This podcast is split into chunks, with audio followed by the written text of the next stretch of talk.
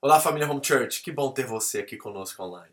É, voltamos para o confinamento, mas voltamos mais igreja, voltamos com mais entendimento do que esse momento nos leva a viver como igreja, de sermos responsáveis, de cuidarmos uns dos outros. E esse culto online aqui é uma oferta de cuidado. Nós, pastores, estamos preocupados com você, sua família, seus filhos, e por isso decidimos voltar online e seguir né, o decreto de emergência aí que foi colocado até o dia 7 de fevereiro. Então, contamos com você para que você não desanime, para que você use de todas as ferramentas que o Senhor tem nos dado como igreja, para que você cresça, amadureça e que o Senhor possa ver nesse tempo de que não é sobre o ajuntamento, embora ele seja fundamental, indispensável na nossa comunhão como família e como irmãos em Cristo mas é muito mais sobre o nosso amor, o nosso serviço, a nossa consciência de amor fraternal, de igreja, nesse momento que irá realmente sobressair. Se, nossa, uh, se nosso coração estiver no lugar certo, se nós formos responsáveis com aquilo que Deus está colocando diante de nós. É o momento de crescer, é o momento de entender quem nós somos em Cristo Jesus e entender a importância que é sermos igreja, embora distantes, mas mais próximos do que nunca que o Senhor possa te ajudar a ter esse entendimento espiritual, esse discernimento de momento, para que nós possamos alcançar coração sábio. Me ajuda a ler os tempos, disse o salmista no Salmo 90. Me ajude a discernir os tempos, a fazer uma leitura desse tempo, para que eu alcance um coração sábio. Que assim seja com você também.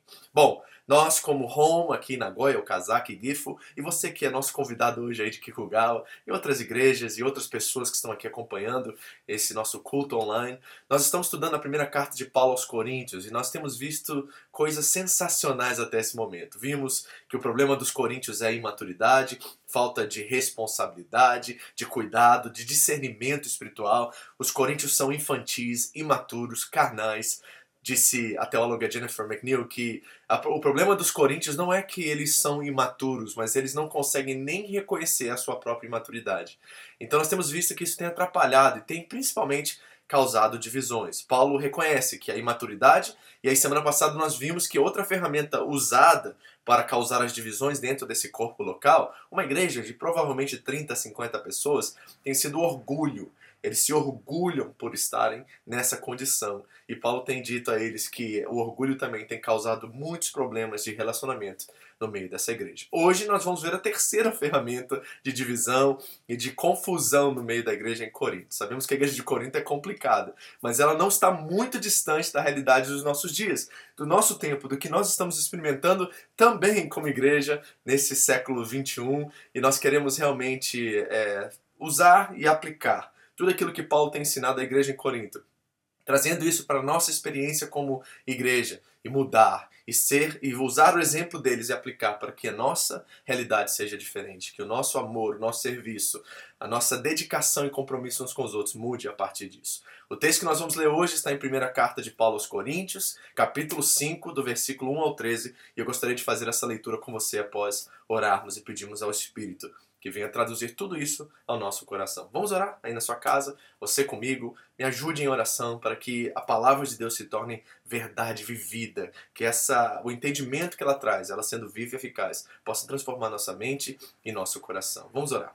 Pai querido, que as meditações do meu coração e as palavras da minha boca sejam aceitáveis a ti, meu Senhor, minha rocha, meu redentor. Obrigado, Senhor, por esse tempo oportuno de aprendermos, de conhecermos melhor ao Senhor e que hoje o escrito de Paulo, inspirado pelo Espírito Santo, possa produzir em nós mudanças, possa nos ajudar a enxergar nosso momento atual e nossas condições, que nos levam também a divisões, a pensar diferente e ajude-nos a ter esse um só pensamento que Paulo diz constantemente em suas cartas às igrejas. Que nós possamos voltar nossa atenção a Cristo e olhar para Cristo e não tirar os olhos dele, para que nós possamos ser um, para que nós possamos brilhar a luz de Cristo ao mundo e sermos um sinal histórico do reino de Deus nesse tempo, para essa geração, no lugar onde nós estamos. Ajuda-nos, fala conosco, em nome de Jesus. Amém. Vamos à leitura da palavra de Deus. Por toda parte se ouve que há imoralidade entre vocês. Imoralidade que não ocorre nem entre os pagãos, a ponto de um de vocês possuir a mulher de seu pai. E vocês estão orgulhosos. Não deviam, porém, estar cheios de tristeza e expulsar da comunhão aquele que fez isso? Apesar de eu não estar presente fisicamente, estou com vocês em espírito. E já condenei aquele que fez isso, como se estivesse presente.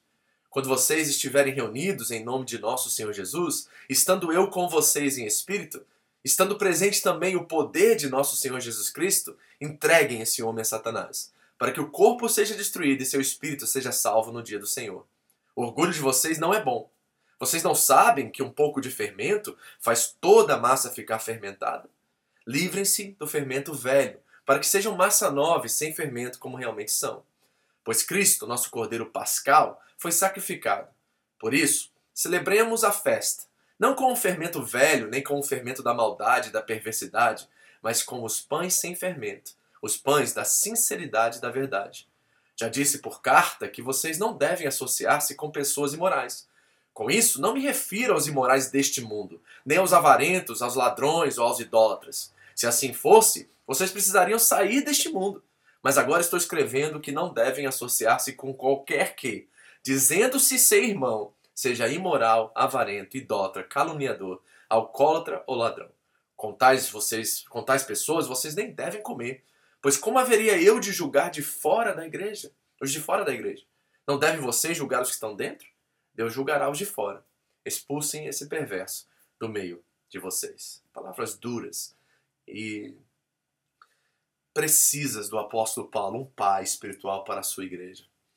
Paulo não mede palavras para descrever o sentido de horror que ele sente acerca dessa imoralidade que está se manifestando no meio dessa igreja. Ele começa dizendo assim: por toda parte se ouve. É interessante como que os pecados da igreja são conhecidos e colocados nas manchetes dos jornais dos nossos dias, não é? E graças a Deus por isso. Peraí, pastor, o que, que você está dizendo? Que você gosta quando as pessoas falam mal da igreja, nas manchetes, nos jornais? Nós estamos aqui no Japão numa situação em que a igreja está muito, está sendo muito criticada por um acontecimento que aconteceu aí numa região aí, né, por causa do Covid. Pois é. Por que será que eu digo graças a Deus por isso? Porque eu acredito que se ainda nas manchetes dos jornais aparecem manchetes como pastor mata não sei quem, pastor rouba não sei quem, pastora né, comete homicídio, pastora e etc. E esses títulos são colocados para, de certa forma, destacar e, e falar mal da igreja evangélica. Eu acredito que ainda exista dentro da, da sociedade uma percepção de que os evangélicos e aqueles que dizem ser seguidores de Jesus Cristo ainda devem exercer um padrão moral diante da sociedade acima dos demais. Ou seja, se as pessoas ainda estão falando e cobrando-nos de um certo padrão, é porque eles esperam ou têm expectativa que esse padrão seja evidenciado pela igreja. Graças a Deus por isso. Imagina o dia em que não haverá mais manchete dizendo que pastor ou pastora, mas o nome do fulano, o nome da ciclana. Pois é, nós já perdemos o nosso respeito quando esse dia chegar. Paulo está dizendo que por toda parte se ouve que há imoralidade. Isso se espalhou pela cidade em Corinto. E um membro da igreja em Corinto está tendo relações sexuais com a sua madrasta. Gente, que coisa horrível isso. Paulo considera isso um pecado tão agravante que essa perversidade, ele diz, é ainda muito maior do que os próprios pagãos cometiam dentro daquela sociedade. Até na cultura greco-romana, por exemplo, incesto era algo abominável e considerado imoral numa sociedade com os padrões imorais muito abaixo do cristianismo. Pois é, Paulo está horrorizado com essa situação. E horrorizado principalmente pela igreja não tomar uma atitude e não fazer alguma coisa, colocar panos quentes sobre este caso. É isso que está acontecendo aqui em Corinto. Então, o que, que nós estamos vendo? Na teologia nós chamamos isso de antinomianismo. Essa palavra esquisita, né, que na verdade foi cunhada por Martinho Lutero, que significa contra a lei, é que os coríntios, por estarem num contexto onde não havia perseguição, eles poderiam ir e vir e se reunir na cidade sem nenhum problema, eles começavam a pensar que porque a lei mosaica não estava mais em vigor, né, na questão da vida cristã deles, eles poderiam viver de qualquer maneira e fazer o que bem entendiam. Que somente a fé era necessário para a salvação deles.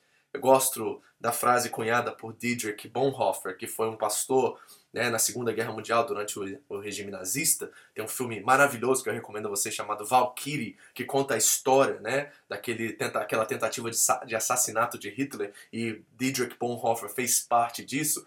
Ele escreve no seu livro O Preço do Discipulado ele escreve sobre um conceito de graça barata, desse antinomianismo aí, que viver a vida de qualquer jeito porque nós somos salvos e tá tudo certo, então nós podemos fazer o que nós queremos. É muito gnóstico também, dentro da filosofia corintiana, vamos dizer assim, dos coríntios ou da, da Grécia, de que o corpo era algo sujo, algo imoral, algo pecaminoso e o espírito realmente é o que contava.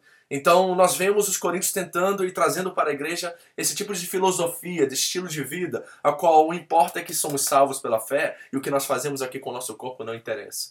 É isso que está acontecendo em Corinto. E Paulo começa a revelar a eles algumas atitudes a qual eles deveriam ter tido acerca dessa situação com esse homem que tomou a sua madrasta. Ele diz: a sua atitude, em primeiro lugar, não deveria ser de orgulho. Ele diz assim: vocês estão orgulhosos de poderem estar praticando isso porque são salvos? Ele diz assim: não, não, vocês deveriam ter tristeza. E a palavra no original não é essa tristeza, né? Paulo diz aos Coríntios que existe uma tristeza que, segundo o mundo, não opera o arrependimento, mas aqui a palavra significa luto. Vocês deviam estar lamentando, vocês deviam estar chorando, vocês deviam estar, assim, realmente constrangidos por essa situação e desejosos de fazer alguma coisa imediatamente por ela. Tristeza é a palavra que ele usa, é traduzida no português, mas na verdade é luto. É uma dor, é uma indignação santa que deveria estar dentro da igreja. Paulo diz também que eles deveriam expulsar esse homem do meio deles, né? Havia um sentimento de Paulo que era necessário que essa pessoa fosse expulsa. Então, lamento, luto e principalmente ação. Paulo queria que a igreja tomasse uma atitude quanto a isso. Agora, eu quero trazer um contexto de expulsão para vocês, porque acredito que nós, como igreja hoje, nós temos uma noção de expulsão do corpo, da igreja, como algo muito sabe, distante da nossa realidade. Eu, particularmente, nesses 20 anos no Evangelho, nunca vi alguém ser expulso, literalmente, da igreja. As pessoas saem da igreja, abandonam a igreja, né, tem problemas relacionados dentro da igreja e simplesmente desaparecem, mas eu nunca vi no nosso ministério na Home Church alguém ser literalmente expulso, né, ir diante da igreja e dizer que nós estamos expulsando esse irmão. Mas dentro do contexto judaico da época, no judaísmo, era algo muito sério. E acredito que essa carta está chegando até nós para que nós possamos pensar da seriedade da igreja, do que significa ser parte do corpo de Cristo e como isso é levado a sério por Deus e nós também deveríamos levar isso a sério. Repare no contexto judaico como a expulsão era algo significante, algo é, é, com é, pretensões e com consequências eternas. Primeira coisa que o judeu fazia quando alguém cometia um pecado que virava escândalo naquela sociedade. A primeira coisa, eles repreendiam essa pessoa. Havia um conceito de repreensão. Ou seja, ela ficava 7 a 30 dias sem frequentar a sinagoga. Né? Lembrando que a sinagoga nesse período era o lugar onde as pessoas se encontravam com a palavra, com o Torá, com os cinco primeiros livros da Bíblia, com os salmos, com os profetas. Era o lugar de encontro com Deus. A sinagoga representava agora esse lugar onde céu e terra se encontravam. Isso era o templo em Jerusalém. O templo ainda está de pé aqui, quando Paulo está escrevendo aos Coríntios. Então eles iam ao templo, mas as pessoas que estavam distantes nas colônias, em Corinto, por exemplo, não tinham acesso diário ao templo em Jerusalém. Então eles se reuniam nas sinagogas para estudarem a Torá, lerem a Torá, e este era um momento religioso. Esse era o momento de encontro, onde céus e terra se uniam para eles ali naquele lugar. Então ficar 7 a 30 dias longe desse lugar é estar 7 a 30 dias longe de Deus. Primeira coisa era a repreensão. Segunda, era uma expulsão.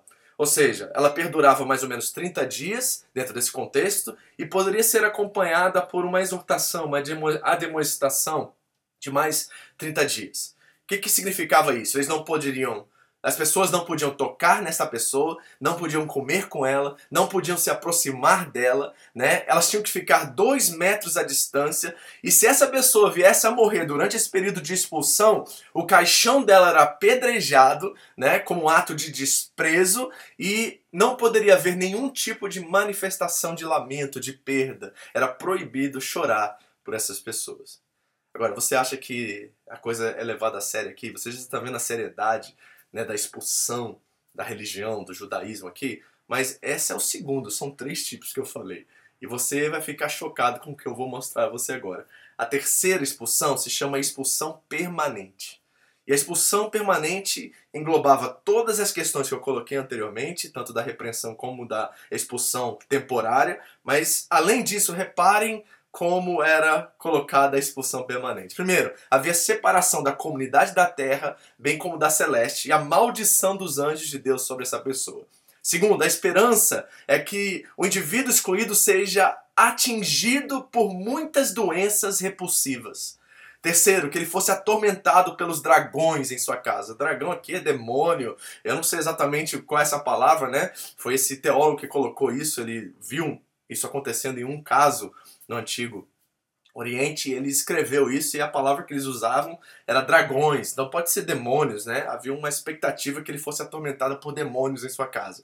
Quarto, que os seus inimigos iam triunfar sobre ele e se alegrarem sobre ele. Quinto, que seus filhos sofram abusos e pelos seus oponentes. Sexto, que toda maldição celestial e infernal venham sobre ele, que sempre é, ele trema e morra de medo. E sétimo, que ele tenha uma morte miserável e que seu cadáver seja comida das bestas e das cobras. Será que os judeus levavam a sério a questão da expulsão? Isso é algo muito forte, né? Essa leitura, que nós acabamos de ver aqui. Mas o que eu quis trazer a vocês através disso é da importância, da seriedade que eles levavam estar ser parte da comunidade, né, de Deus, de ser parte da família de Deus. E acredito que nós como igreja nós temos deixado um pouquinho isso de lado, não temos considerado o que significa ser filho de Deus e parte da família de Deus. Paulo está dizendo àquela igreja em Corinto que eles deveriam expulsar aquele irmão que cometeu tal ato. Será que nós precisamos parar um pouco e considerar a nossa, o nosso papel, a nossa identidade, quem nós somos na família de Cristo? Será que nós precisamos levar mais a sério tudo isso? Será que nós levamos a sério a nossa comunidade de fé e nossa, nossas, nossos deveres, nossas responsabilidades, quem nós somos dentro dessa família? Acredito que precisamos mudar isso um pouco e começar a enxergar como é importante nossa comunhão, ainda mais em tempos como esse de confinamento, de estarmos distantes uns dos outros. Que igreja nós vamos nos tornar ao fim de tudo isso? Quem será você, como irmão em Cristo, como parte da minha família, para mim e eu para você? Espero que nós possamos considerar a seriedade de tudo isso. Como Paulo lida com a expulsão? Ele diz assim: Apesar de não estar presente fisicamente, estou com vocês em espírito e já condenei aquele que fez isso, como se estivesse presente. Quando vocês estiverem reunidos em nome de nosso Senhor Jesus, estando eu com vocês em espírito, estando presente também o poder de nosso Senhor Jesus Cristo, entreguem esse homem a Satanás, para que o corpo seja destruído e seu espírito seja salvo no dia do Senhor. Como Paulo lida com a expulsão? Como é que Paulo enxerga essa situação em Corinto e o que ele deseja que os coríntios façam? Bom, ele começa dizendo assim: Apesar de não estar presente fisicamente, estou com vocês em espírito e já condenei aquele que fez isso, como se estivesse presente. Paulo não era espírita, tá, gente? Paulo não está dizendo que o espírito dele saiu dele e foi encontrar com os irmãos em Corinto. Não é isso aqui. O interessante aqui é que Paulo está nos revelando a seriedade e a importância e a diferença que cada um de nós fazemos quando nós estamos unidos em Cristo. E a nossa oração, a nossa intercessão, a nossa preocupação uns com os outros, né? O trazer à mente a igreja de Corinto refletia de alguma forma, de forma especial, sobrenatural, espiritual, para com todo o corpo e como a igreja. A igreja em Apocalipse, por exemplo, está nesse momento orando, intercedendo por nós. Há uma conexão entre nós e aqueles irmãos que já se foram e estão com Cristo nesse momento. É, essa frase é muito estranha do apóstolo Paulo. Ela não se encontra em nenhum outro lugar na Bíblia, mas ao tentar codificar ou interpretar isso, nós podemos ver que de fato Paulo está levando a importância de cada membro do corpo e a intercessão e a oração e esse espírito de unidade é fundamental na vida da igreja. E Paulo está dizendo, embora eu não esteja aí, eu já ensinei, já mostrei a vocês o que vocês devem fazer. Eu estou com vocês de certa forma, porque as minhas orações, as minhas intercessões, esse todo de ser uma igreja unida, faz toda a diferença também na comunhão de vocês e vocês na minha vida. Olha que coisa linda, sobrenatural está sendo expressada aqui. Então olha o que ele diz agora, porque ele começa agora a, de certa forma, colocar isso de uma forma mais prática. O que os coríntios deviam fazer? Ele diz assim: Quando vocês estiverem reunidos em nome do nosso Senhor Jesus Cristo, estando eu com vocês em espírito, estando presente também o poder do nosso Senhor Jesus Cristo, entreguem esse homem a Satanás, para que o corpo seja destruído e seu espírito seja salvo no dia do Senhor. O que, que Paulo está dizendo aqui? Algumas coisas. Primeiro, ele está dizendo que a reunião formal da igreja é algo especial, extra especial e importante. Ele diz assim: quando vocês estiverem reunidos. Então, duas coisas. Primeiro, há uma expectativa que nós nos reunimos. Nós não podemos negar isso, tá? Há uma expectativa do Senhor que nós nos reunimos frequentemente. É por isso que nós temos cultos semanais. Nós separamos o domingo como dia do Senhor para celebrarmos a vida, estarmos cultuando a Deus, estarmos juntos. Então há uma expectativa do Senhor de frequência e também de compromisso, porque estar em espírito e essa ideia de unidade do corpo místico de Cristo, a Igreja Universal, está muito presente nesse texto. Então nós precisamos considerar e levar a sério que a nossa participação, o nosso estar presente em cada reunião é de extrema importância. Paulo está dizendo assim: embora eu não esteja em Corinto, é como se eu estivesse porque ele se vê como parte daquele corpo local. Que lindo isso, gente. Que lindo. Eu estava essa semana, né, ontem na verdade, ensinando a igreja de Nagoya a ser um em pensamento e em espírito. Eu coloquei lá, será que deveríamos continuar com os cultos presenciais ou irmos para online? E eu esperei as respostas de cada um deles, porque eu queria ver se esse espírito de unidade, de amor, de compromisso estava vivo. E graças a Deus isso foi muito bem evidenciado, né? Todos disseram assim, pastor, eu acho que nós temos que ter cuidados, eu acho que nós devemos é, pensar no que o governo está colocando, mas estamos juntos, o que o Senhor decidir, nós vamos fazer. E eu disse assim, glória a Deus, o espírito de unidade, de estar presentes, embora não fisicamente, mas agora em um só corpo, em uma só forma de pensar, está vivo e presente entre nós. Isso significa o quê? Que nós agora, se eu tivesse tomado a decisão de ser o culto presencial que você deveria ir, não, não, não, não.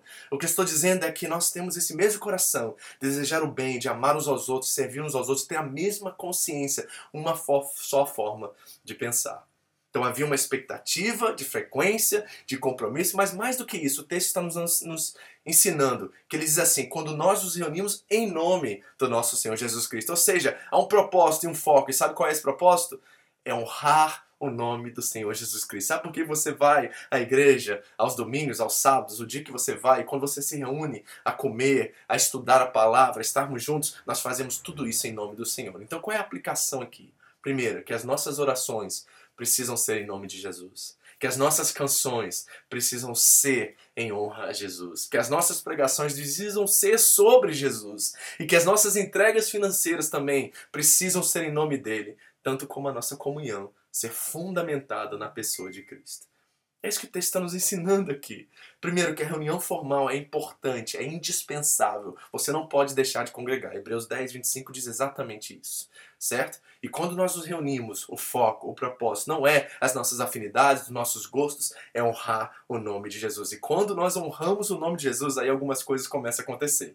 Paulo diz assim: que nessa reunião formal manifesta-se o poder de Jesus. Ou seja, a, a, glória de Deus se manifesta quando a igreja está com um só pensamento, um só propósito, um só foco: honrar a Cristo. Esse povo com um só coração tem só um propósito ao se reunirem: é buscar, destacar, priorizar e honrar o nome de Jesus. Quando isso acontece, só isso acontece, nós temos isso como foco principal, o poder de Deus se manifesta.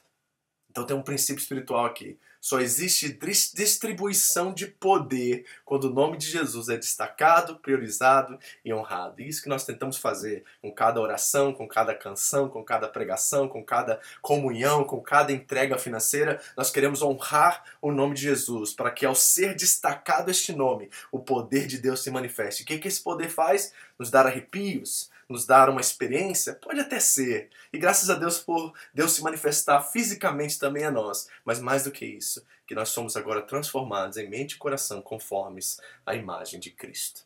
Nós nos tornamos mais parecidos com Ele nessa manifestação de poder no meio do seu povo. Que coisa linda!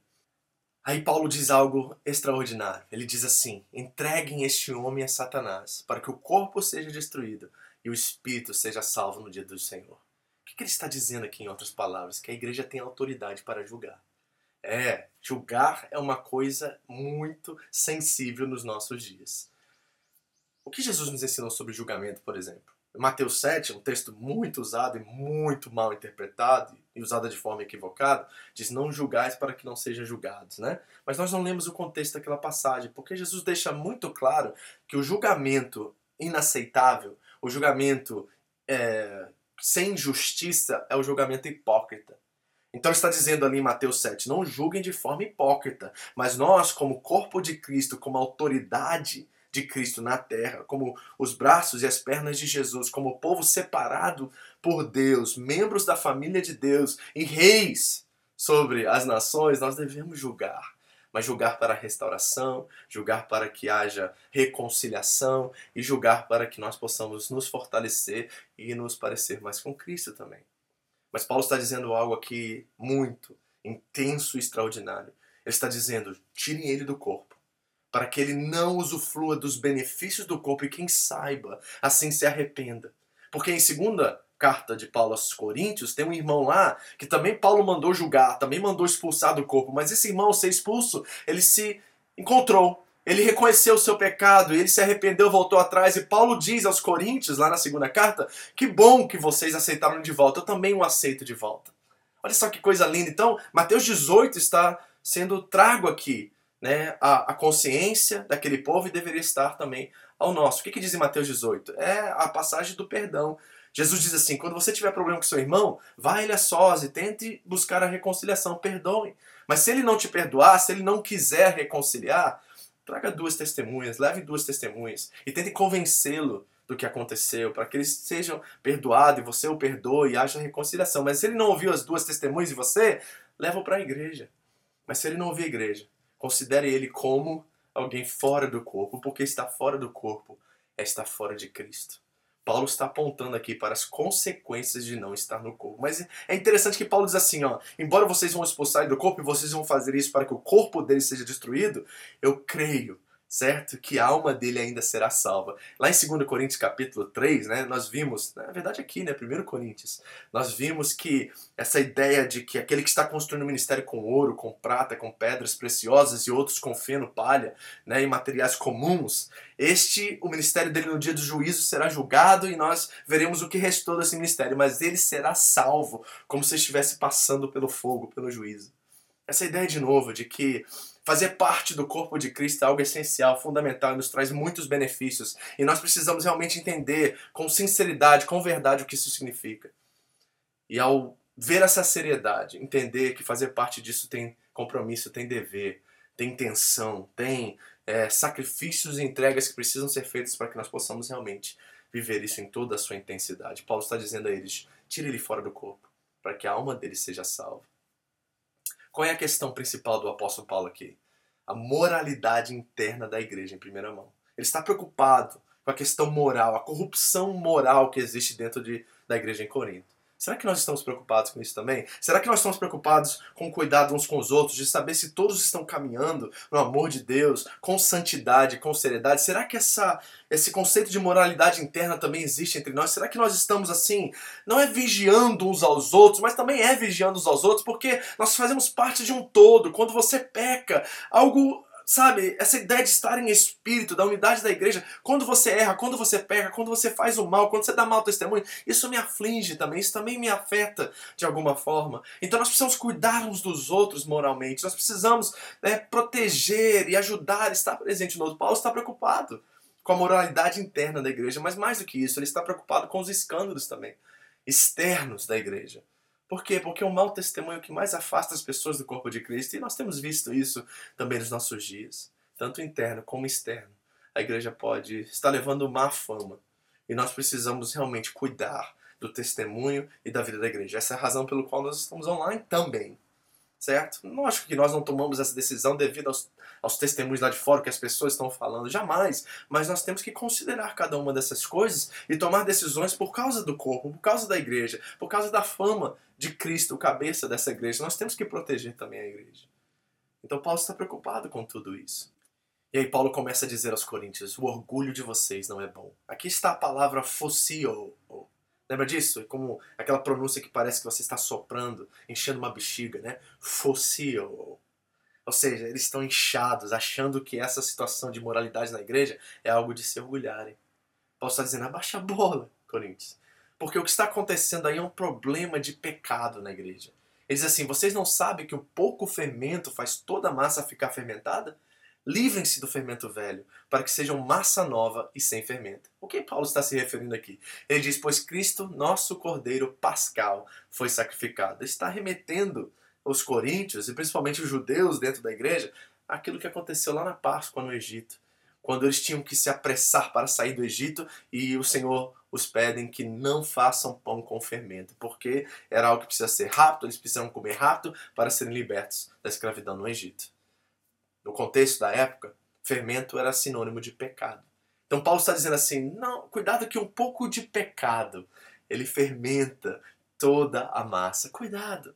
O que está acontecendo é uma situação de pecado. E vocês precisam deixar o pecado, deixar o velho homem, deixar o fermento do velho homem, da depravação, da perversidade, e venham viver o que significa ser povo do Messias, povo do Cordeiro Pascal. Experimentar a nova vida em Cristo Jesus, que é uma vida sem fermento. E o pão a qual nós comemos é um pão de sinceridade e de verdade. A fé cristã é isso, irmãos. Sinceridade, ou seja, nós sabemos que somos pecadores, mas somos ao mesmo tempo filhos e amados por Deus, mas nós não vivemos com máscaras, com um amor fingido, nós não vivemos tentando provar para as pessoas que somos santos ou somos alguma coisa. Não, o nosso caminhar é sincero. O pão que nós comemos é da sinceridade. Então nós precisamos entender quem nós somos. Diagnosticar que o nosso pecado realmente é algo que nos atrapalha na caminhada com Deus. Hebreus 12 diz: Deixei de lado tudo aquilo, todo obstáculo, tudo aquilo que impede você de caminhar a carreira, de construir, de ser um exemplo de Cristo no mundo. Deixe de lado. Porque nós temos uma nuvem de testemunhas ao nosso redor que nos dão inspiração para que nós possamos caminhar. Sinceridade, outra, verdade. Nós não somos o povo que exagera, que mente. Nós somos o povo da verdade. Então, fermento aqui é sinônimo de pecado. E nós precisamos considerar isso. Será que nós temos sido relaxados na nossa caminhada com Deus? Será que somos relaxados? Será que nós temos é, vive desse antinomianismo que eu disse, né? essa contra-lei, essa ideia de que a graça é barata e que nós não precisamos mais da lei nem dos padrões morais do Antigo Testamento, então nós podemos viver de qualquer jeito, porque a graça nos alcançou e somos salvos. O contexto de Corinto é exatamente isso. Eles estão achando porque são salvos, está tudo certo entre eles e Deus, que eles podem fazer o que eles querem fazer. Paulo diz aos Romanos, se você quiser ler no capítulo 6, exatamente é, essa ideia de que, que a graça agora nos alcançou, então para que a graça aumente nós devemos pecar ainda mais. Paulo diz assim: absolutamente não.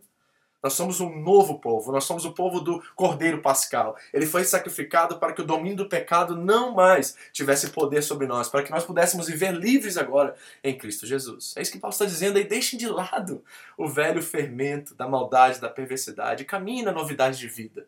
Gente, vida abundante, novidade de vida, Cristo em nós, esperança da glória. Nós temos tanto para viver, tanto, muito melhor e muito maior é a nossa realidade hoje em Cristo Jesus. Então, qual é a aplicação desse texto que nós acabamos de ler? Primeiro, que com o pecado não se brinca e não se coloca também panos quentes sobre ele, que nós devemos enfrentá-lo diariamente e tratá-lo imediatamente. Deixar pecado acumular é a pior coisa que você pode fazer. É como aquela bolinha de neve no topo da montanha que vai descendo aos pouquinhos e daqui a pouco lá embaixo se torna uma avalanche que irá destruir e levar muitos a sofrer e morrerem.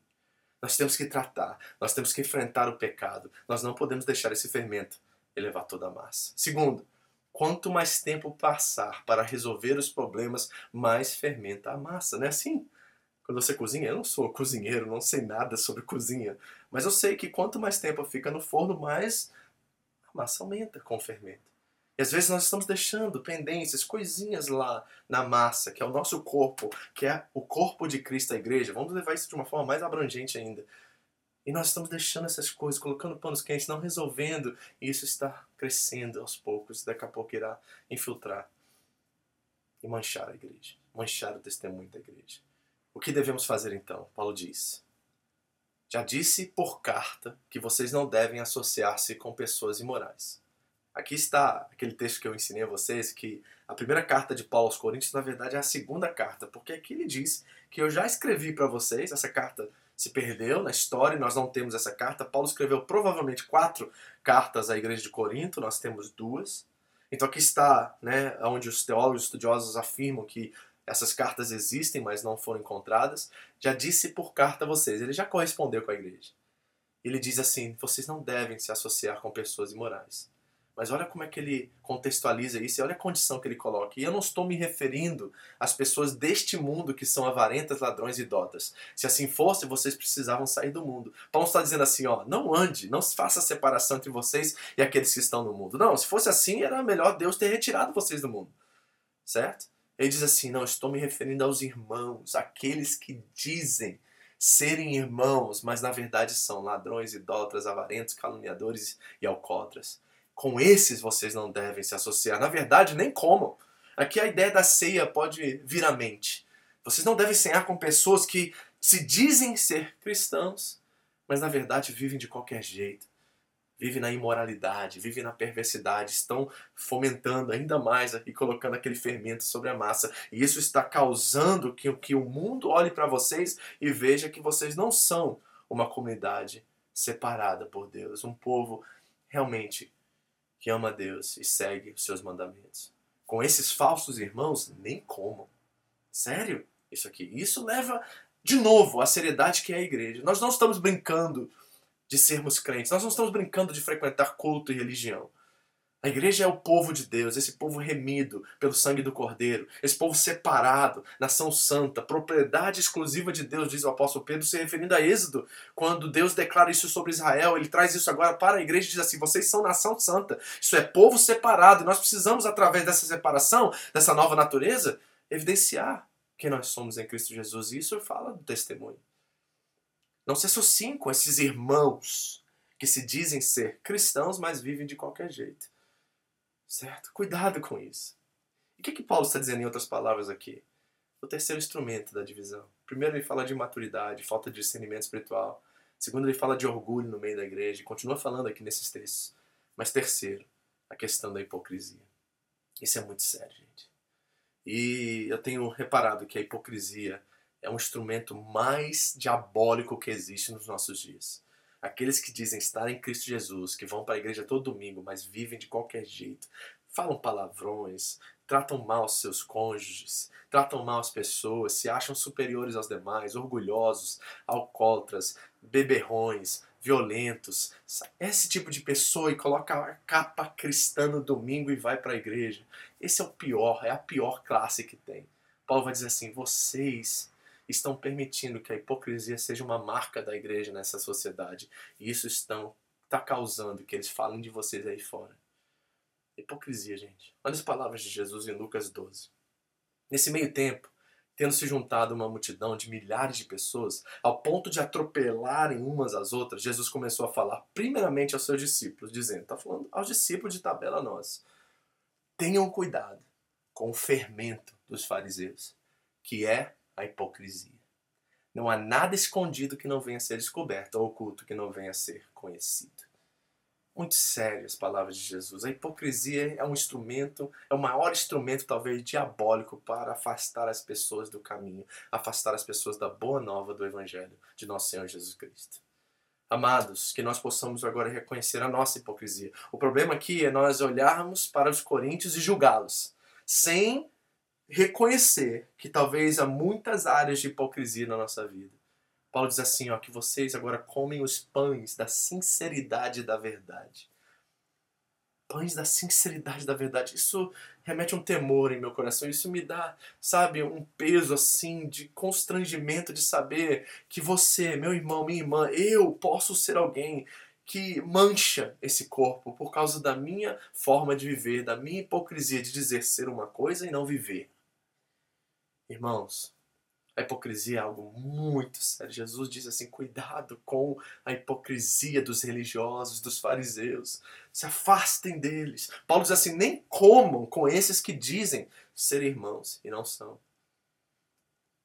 Irmãos, que o Senhor possa, nesta manhã, ou você que está assistindo isso aí bem depois, que o Senhor possa falar no seu coração e que o Espírito Santo possa nos revelar o Cordeiro Pascal hoje.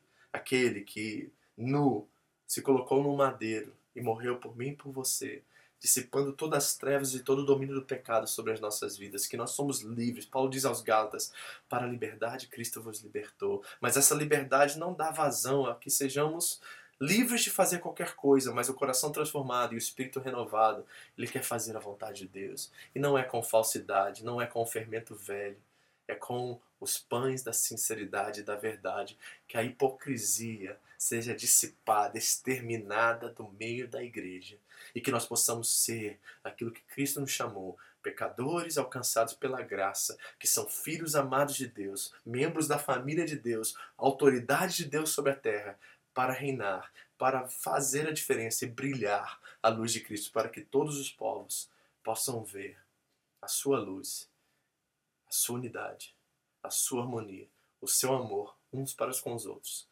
e experimentar a graça divina, o perdão dos pecados. Meus amados irmãos da Home International Church no Japão, que toda hipocrisia cai por terra em nosso meio. Que se temos dificuldades e estamos com esse sentimento de que temos que provar algo para alguém, se você vai na igreja e você tem ou você sente que você precisa provar para os outros que você é alguma coisa, você está no ambiente errado.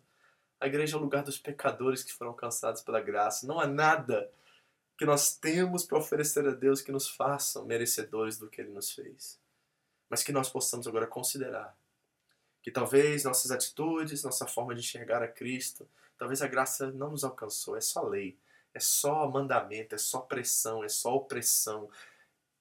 Nós não temos experimentado esse amor, essa graça ainda, e por isso, a única forma que nós conseguimos evidenciar é através da falsidade, da hipocrisia, de dizer algo que nós não somos. Que o Espírito Santo possa conduzir você nesta manhã a enxergar as hipocrisias. Eu enxergo, tem certas hipocrisias na minha vida e eu estou tentando cada dia mais mostrar o outro lado disso, que é a sinceridade, abandonar esse pecado, confessá-lo e abandoná-lo de uma vez por todas, para que eu possa experimentar a nova vida que o Cordeiro Pascal me deu. Que você seja liberto, você seja alcançado pela graça e que isso te faça nova criação, povo do Messias, povo do Cordeiro Pascal, gente nascida de novo, para viver em sinceridade e em verdade. Eu te abençoo para isso. Vamos orar.